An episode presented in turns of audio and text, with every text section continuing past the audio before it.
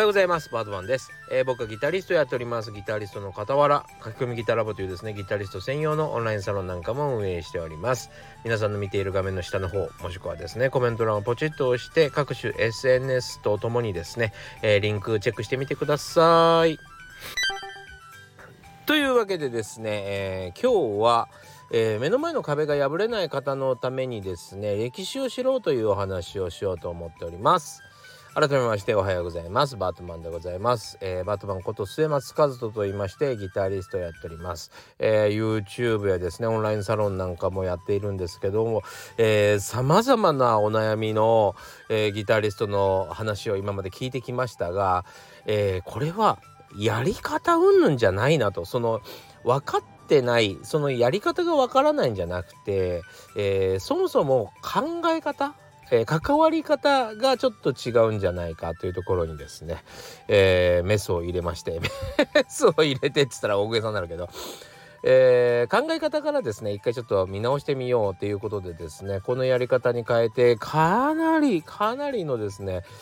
えー、いい結果が出ているということでまあ仕事に生かしてる人は仕事で昇進したりね、えー、音楽的にも今まで全然先に進めなかった人が先に進めたりということでですね。そんな皆さんの、えー、ちょっと考え方視点を変えてみようというようなお話をこのラジオでいつもしております。というこういう説明をですね今までやってこなかったなと思って、えー、今回から入れてみようかなと思っております。はい、えー、というわけでですねそうやってちょっと視点を変えてみるみたいなお話をしております。というわけでよろしくお願いします。はい。というわけでですね、えー、昨日は、えー、ちょっと私、えー、検査を 朝から検査をずっとしてまして、えー、昼過ぎにはちょっと終わったんですけども、もうヘトヘトになりました。ヘトヘトになってね、帰ってなんかいろいろしようと思ってたんだけども、全然体が動かなくって、え、ぐっすり寝てしまいましたね、その後。えー、それで夜中こうやって起き出して、えーと、ギターの練習やら動画撮影やら今ラジオ撮ってたりするわけです。はい、こういう生活があんまり良くないんですけどね。まあ仕方がない。えー、というわけでですね昨日はね何回もですねあの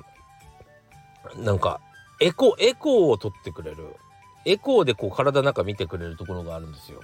そのエコーに朝一番行ってくださいって言われて行ってなんかえっといろいろやってもらってじゃあ次は診察ですっつって診察の後にじゃあエコーを取ってくださいねって言われてあれ？さっきエコー俺行ったけどなと思って。えー、エコーに行きましたそしたらやっぱりちゃんと中に通されてエコーの台にまで乗せられたんですけどもいやエコーはあのー、まだ数週間前に撮ったばっかりなんで今日はいいはずなんですけどね」つって「すいませんこちらの手違いです」って台を下ろされて、えー、次は、えっと、会計の方に行ってくださいつって会計に行ってちょっと一回なんかあの薬剤師に話を聞いてみてくあの話を伺っといてくださいみたいな感じで言われて、えー、薬剤師にやったら「この後エコーですね」って言われてまたエコーに行ってエコーに行ったら「いやあのもうエコーはいいはずなんですけどみたいな。何回エコーに行かせんねんみたいでね。は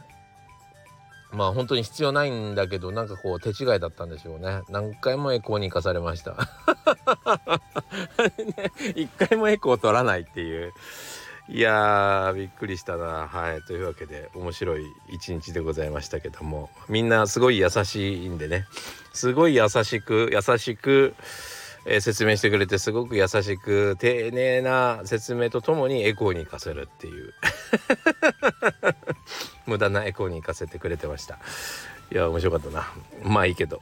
いやそんなわけでね疲れておりましたけどなんかまあそんな中でですね。あのー、まあまあ病気なんかも同じなんだけど例えばねうんそうだななんとかっていう手術を受け皆さん受けるって聞いたらさ体が切られる痛い痛そうとかってだけじゃないじゃん？もちろん。で安心したいと思ったらさやっぱりなんかこう例えば何時間ぐらいの手術なんですかとか成功率はどのぐらいなんですかとかいろいろ聞きますよね。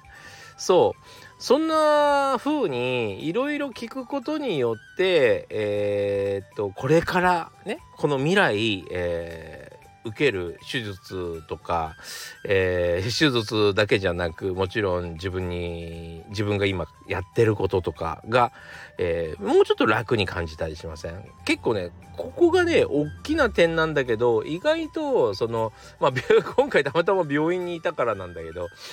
あのー、大事なところだなと思ったんです。そう。まあそんな話もですねちょっと交えて今日は話しようかなと思ってます。何歳からでも早弾きはできる。早弾きを諦めた大人ギタリストに夢を達成させた革命的な方法を詰め込んだ一冊がヤマハから発売。プロギタリストであり3.5万人 YouTuber 末松和人の1日10分40歳からの早弾き総合革命。購入は Amazon 全国の書店にて。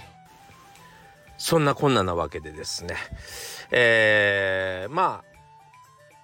あなんかこうこの間僕あの英検のテストを受けてきたわけですけどもまあ いやえあのちょっと知らない方のためにはもう一回言いますと英検を受けてきたんですよ。しかも4級っていうめちゃくちゃ級が低いやつを受けてきたんですよ。でそれなんで英検を受けてきたかっていうとですね今どれぐらい何が分かってないのか。世の中で勉強してる人たちはどこも何を分かっててどこまで分かっててみたいなことちゃんと知りたかったんで、えー、テストを受けてみたいなと思ったんですね。そう。それでまあ受けてみたんですけどテストしてる時もちょっと思ったんですよ。なんかやっぱり実は僕英検の4級っていうのは中学生の時に受けてて、えー、4級は持って一応取ってるんですね昔ね。何十年も前にね。取ってるんだけどやっぱり心持ちが違うなと思ったんですね。でうーんそれはやっぱりなんとかこのテストをかいくぐって4級が欲しいっていうふうには思ってないわけですよ。そんな風にテストを受けてなくてもう自分の中の歴史としてはですね、えー、海外に行ってみたりしていかに喋れないことが不自由かとか、えー、こうやって喋れるとまあ便利だよねみたいな自分の中での過去の経験まあ自分の中での歴史ですよね物語というかな。それがあるのであの4級が受かるか受からないかというよりかは何がわからないかとかどうつまずいてしまうのかとかえっと要はそのテストがうまくいくことももちろんなんですけど今英語聞き取れなかったなとかヒアリングでね聞き取れなかったなとかそういう本当に何て言うのかな。もうまあ分かりやすく言うと100点を取るつもりというか100点が取れないんだったらなんでその100点が取れないかの方が問題というか。そう。あの実際喋るつもりで、えー、関わってるからもうテストの、えー、関わり方が全然違うんですよね。まあそういうことと同じなんですけどもどうしてもねあのまあ音楽なんかでもよくあるんですけど目の前のこの曲が弾きたいっていうこの曲さえ弾ければとかね。まあ例えば SNS でちょっと目立ちたいと。それでなんかうまく弾いてる人たちはこんな風に弾いてると。すぐパッとこんな風に俺は弾けない。ね。羨ましいとか。えー、まあひがみとか妬みみたいなのでもう誹謗中傷する人がいるぐらいね。まあそんなことがあるわけですよ。で、えー、でもねなんかあの弾けるか弾けないか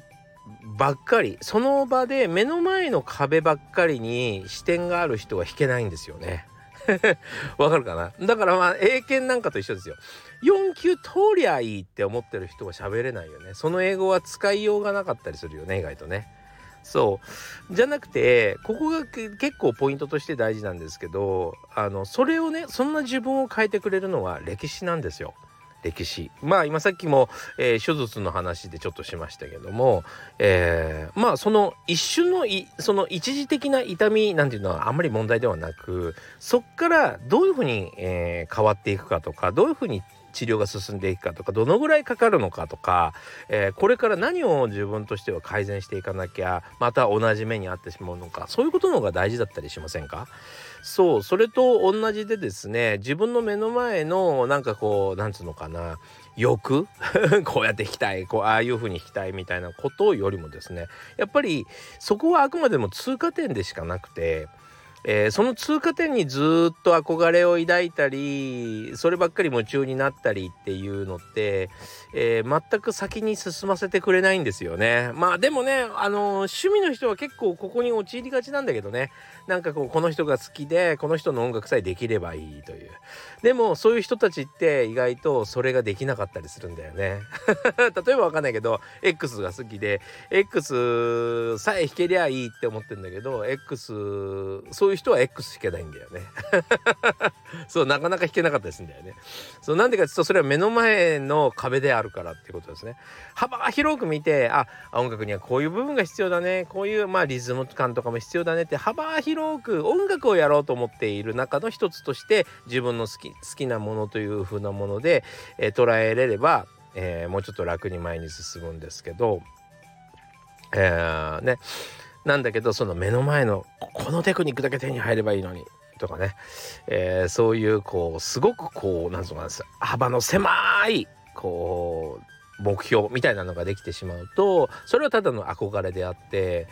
えー、なかなか習得しにくくなってしまうっていうものなんですよ。なので、えー、そこで必要なのはですねやっぱり歴史かなと思います。例えば今さっきちょっと X の名前を出しましたけども、えー、X の皆さんがどんな音楽を聴いてきたのかで過去どんなことやってきたのかみたいなことに目を向けるとあリズム練習必要だなとかあこの人譜面読めるんだとか作曲できるんだじゃあ僕もやってみようかなみたいな、えそういうところに目が向けれるようになると意外とすんなりと、えー、目標のところに達せるし、えー、総合的にもレベルが上がりやすいんだよね。そうここに気づけると結構すごくあの、伸びやすくもなるしまああのー、なんつったらいいかな。非常にこう有意義な時間に変わっていきますね。やっぱりただただただただなんかこれが欲しいんだ。このテクニックをやりたいんだ。っていうだけだとあんまりこう楽しくないかな。はい。えー、幸せな感じにならないかなと思いますね。というわけで